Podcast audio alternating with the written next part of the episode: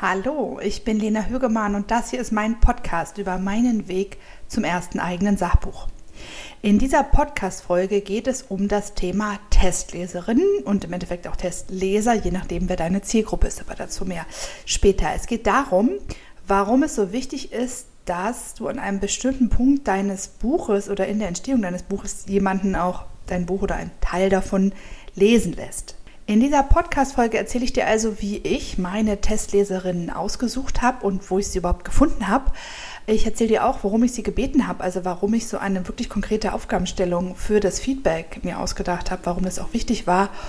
Und ich erzähle dir auch, warum es wirklich absolut unglaublich ist, was du von deinen, äh, von deinen Testleserinnen oder Lesern lernen kannst. Also ich wusste immer, dass an irgendeinem Punkt äh, auf meinem Weg zum ersten eigenen Sachbuch jemand etwas von dem lesen muss, was ich geschrieben habe. Ich habe mich nur wirklich sehr, sehr lange nicht getraut. Ähm, es ist ja irgendwie ein krasser Schritt. Ja, da schreibe ich monatelang an einzelnen Kapiteln meines Buches immer mir Gedanken darüber, was ist meine Zielgruppe, wie baue ich das auf. Ich meine, ich habe es dir ja in diesem Podcast quasi Woche für Woche erzählt, wie ich vorangegangen bin. Das sind wirklich, wirklich wichtige Schritte. Aber ich habe es ja im Endeffekt nur mit mir ausgemacht oder mit dir. Also ich erzähle dir davon, wie es vorangeht. Aber du hast ja auch nichts davon gelesen.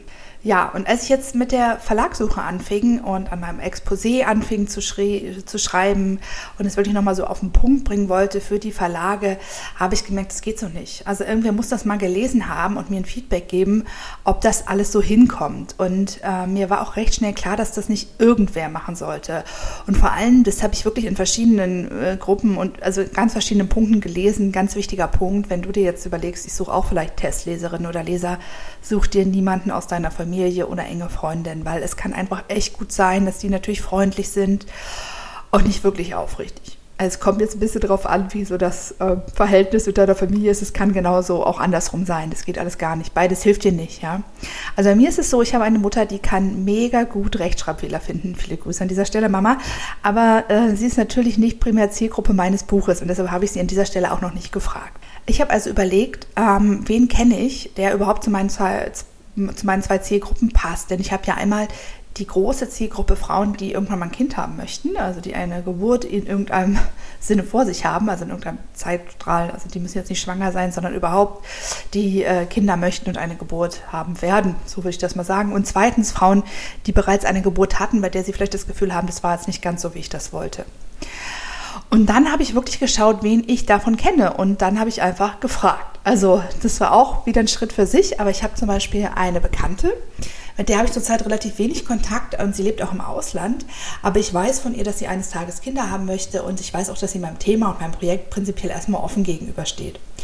Ähm, und sie habe ich als erste gefragt und sie hat ja gesagt. Sie hat so gesagt, es wäre ja eine Ehre. Ich war einfach mega begeistert, als die einfach gesagt hat, ja, auf jeden Fall, schick mir das.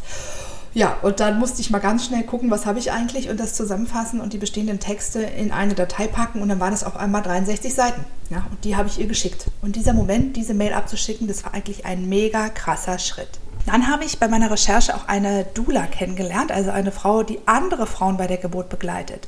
Und diese Frau ist selber Mutter und hatte eine Geburt, würde ich mal sagen, die war okay und eine traumatische Geburt. Und sie weiß einfach unglaublich viel über Geburten, weil sie ja andere Frauen vor, während und nach der Geburt begleitet. Und sie hatte mir, also wir hatten nur so ein Kennenlerngespräch, alles äh, via Zoom dieser Tage, einfach angeboten, sie könne auch Textekorrektur lesen. Und die habe ich gefragt. Und als drittes habe ich dann noch eine sehr starke Frau gefragt, die auch eine traumatische Geburt erlebt hatte. Die hatte ich mal für einen anderen Artikel interviewt. Und ähm, die hat auch sofort gesagt, das macht sie. Und so hatte ich drei Testleserinnen. Ich habe Ihnen also meine 63 Seiten Text geschickt und mir dazu ganz konkret überlegt, welche Fragen ich wichtig finde, von Ihnen beantwortet zu bekommen. Also so ein einfaches, wie, finde, wie findest du das Buch, war mir wirklich zu wenig und mir war auch klar, dass das wenig bringt. Ähm, ich wollte zum Beispiel von den Frauen wissen, ob sie glauben, dass das so, wie ich jetzt schreibe, geeignet ist für Frauen vor der ersten Geburt. Äh, oder wenn nicht, was brauchen diese Frauen eher? Wie würde ich diese Zielgruppe noch anders ansprechen können? Und die gleiche Frage auch für die zweite Zielgruppe, also Frauen nach Geburten, die nicht so schön waren. Und dann wollte ich noch wissen, ganz wichtiger Punkt, welche Kapitel fanden Sie am stärksten? Denn ich muss ja Beispielkapitel für dieses Exposé ähm, aussuchen, die ich dem Verlag schicke. Also da auch mal zu sagen, jetzt lies mal hier, was ich schon habe, was findest du am stärksten? Ich habe sehr unterschiedliche Rückmeldungen bekommen, sehr vielseitige. Und ich habe Rückmeldungen zu Textstellen bekommen, zum Beispiel, äh, die auf die eine Frau beispielsweise ganz anders gewirkt haben, als ich es prinzipiell meinte. Also ich habe nochmal ein ganz anderes Gespür auch für Formulierungen gekriegt. Ich habe auch von Themen erfahren, die für mein Buch total wichtig sind, die ich noch gar nicht kannte. Also erstmal war total schön, dass ich im Großen und Ganzen Zuspruch erfahren habe. Alle drei Frauen finden die Buchidee gut, sie finden es stark, was ich aufgeschrieben habe, was ich aufgeschrieben habe, aber sie haben das jetzt auch nicht megamäßig in den Himmel gejubelt alles, ja. Es war so durchdacht und differenziert, äh, was sie mir so unterschiedliches gesagt oder geschrieben haben, dass ich das wirklich erstmal auswerten musste. Ich weiß nicht, ob du sie hörst, die, die Akustik ist etwas anders. Ich sitze nämlich tatsächlich an einem Schreibtisch ähm, auf der wunderschönen Nordseeinsel Norderney und blicke hinaus aufs Meer. Äh, ich gucke auf die stürmische See und ich schreibe und vor allen Dingen mache ich mir Gedanken über mein Buch ähm, und eben auch über das Feedback meiner Testleserinnen. Das passte jetzt irgendwie sehr, sehr gut, dass ich hier auf der Insel, wo ich eigentlich zum, zum klassischen Schreiben war, das Feedback der letzten Testleserin bekommen habe und mir wirklich erstmal die Zeit genommen habe, mir das genau anzugucken, was heißt das für mich? Ja? Was will ich annehmen, was vielleicht auch nicht? Wie kann mein Buch noch besser werden? Und natürlich macht es viel Arbeit, dieses Feedback einzuholen und dann das auch wirklich auszuwerten, wirklich auch konkrete Arbeitsaufträge, aus, äh, Arbeitsaufträge draus zu machen. Ja, aber genau das habe ich jetzt gemacht und ich weiß, äh, wenn ich die alle abgearbeitet habe, dann wird mein Buch viel besser. Ja, also ich kann dir wirklich sehr, sehr raten, such dir Testleserinnen oder Testleser, je nachdem, äh, was du für ein Thema hast und wer jetzt wirklich deine Zielgruppe ist.